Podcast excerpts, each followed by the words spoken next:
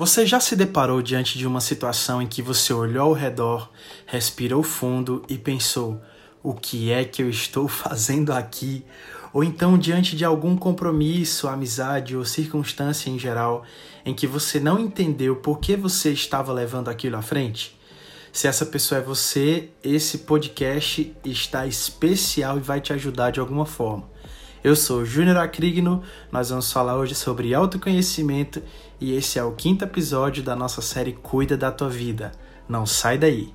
Bom, numa geração onde tanto tem se falado sobre inteligência emocional, é importante ressaltar que essa habilidade, o autoconhecimento, procede de todas as outras habilidades emocionais. Afinal, eu só vou conseguir ser uma pessoa evoluída e emocionalmente capaz de fazer coisas que eu quero fazer e alcançar metas que me colocam numa posição de uma pessoa que vive bem e com uma boa qualidade de vida, se eu me conhecer. E esse é um trabalho interno e eterno, ou seja, de dentro para fora, altamente pessoal e intransferível e eterno, constante vai sempre precisar ser atualizado diante das novas situações da sua vida que acontecem todo dia. Nós vamos sempre estar evoluindo e com isso o nosso autoconhecimento tem que estar em dia também. Se conhecer nada mais é do que se identificar para assim poder identificar o outro, saber como lidar melhor com ele. Eu não posso cobrar do outro algo que eu não possa oferecer.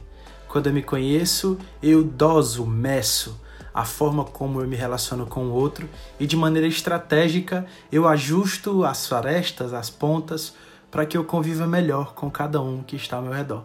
É por isso que nós vivemos em um mundo onde temos a sensação de que as pessoas estão se trombando por aí na rua e se machucando, se ofendendo cada vez mais.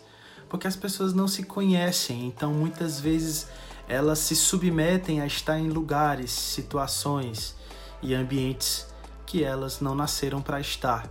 Isso vai gerando um mal-estar imenso dentro delas mesmas e vai fazendo com que elas transfiram isso para os seus relacionamentos.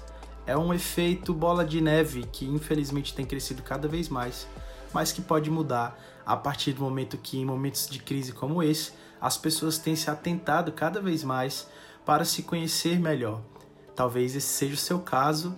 Então, se você é uma dessas pessoas, continue aproveitando esse momento de solitude e silêncio para se observar, embora eu saiba que essa não é uma tarefa nem um pouco fácil. Afinal de contas, olhar para fora sempre foi e sempre será mais fácil e confortável do que olhar para dentro. Afinal, quando eu olho para dentro, eu tenho imediatamente um senso de responsabilização daquilo que eu posso e está somente ao meu alcance de ajustar. É como eu sempre falo para os meus pacientes: tente imaginar que cada um de nós caminha com uma mochila nas costas, hipoteticamente falando. Nessa mochila eu vou colocando coisas que eu vou encontrando pelo meu caminho durante toda a minha vida. Só que algumas coisas vão ficando na mochila quando já deveriam ter sido trocadas e por conta dessa falta de espaço eu deixo de munir a minha mochila de coisas que eventualmente eu poderia precisar nesse caminho. Então, quando você para para se conhecer, e isso muitas vezes vai te pedir um passo mais sério e intencional diante disso, como por exemplo fazer terapia, enfim, é como se você tirasse essa mochila das costas, abrisse ela e verificasse todo aquele conteúdo para fazer uma reforma, uma limpeza. Então eu jogo fora aquilo que não me serve mais nessa estação atual da minha vida, aquilo que além de já estar estragado, está corrompendo as coisas que servem e arrumo aquelas coisas que me são úteis, mas que estavam fora do lugar. Quando eu arrumo essa mochila, fecho e coloco ela novamente nas minhas costas, eu tenho a sensação de que não pesa mais. E a vida deve ser assim. Eu costumo dizer que se está pesado, está errado. Isso não tem nada a ver com os problemas que você tem que enfrentar. Todos nós temos muitos desafios, mas a vida não deve ser pesada. Eu não sei se você se identifica com isso, mas rotineiramente eu converso com pessoas que dizem estar fazendo coisas que não gostaria de fazer e estão insatisfeitas com a sua qualidade de vida. Eu sempre me pergunto por que essa geração tem uma probabilidade muito grande de fazer coisas que não gosta de fazer. Sabe aquela sensação de estar calçando sapatos que não são do tamanho do seu pé? Pois é. Talvez você esteja se perguntando o que fazer numa situação como essa, e eu quero acalmar o seu coração te dizendo que o primeiro passo de quase tudo na vida vai ser o reconhecimento e a percepção de que você está de repente passando por uma situação como essa.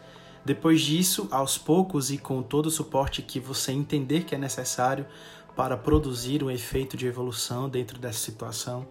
Você vai começar a tentar adequar as situações para a sua realidade e o que você suporta fazer. Todas as vezes que eu me movo por conveniência ou necessidade de agradar, eu posso estar pagando um alto preço de estar encaixando em coisas e levando pesos para minha vida que eu não precisaria e que ninguém me mandou levar. Eu sei que olhar para dentro às vezes pode ser extremamente desconfortável, porque por alguma razão ou outra você pode ter gerado essa resistência ao longo da sua vida, mas deixe de empurrar situações com a barriga, desenvolva esse autoconhecimento e viva algo proporcional para o que você merece e precisa viver. Existe um sapato do tamanho do seu pé e só com ele você vai poder dar passadas firmes nesse caminho que todos nós temos percorrido em busca de ser pessoas cada vez melhores. Sabe, a Bíblia conta que um dia, em conversa com Jesus, Pedro o reconhece e diz que ele é Jesus Cristo, Filho do Deus vivo. A partir daquele momento, quando ele reconheceu quem Jesus era e disse para Jesus quem ele achava que ele era, o próprio Jesus olha para ele e responde, dizendo quem ele era, quem Pedro era. Você está com dúvida de quem você é?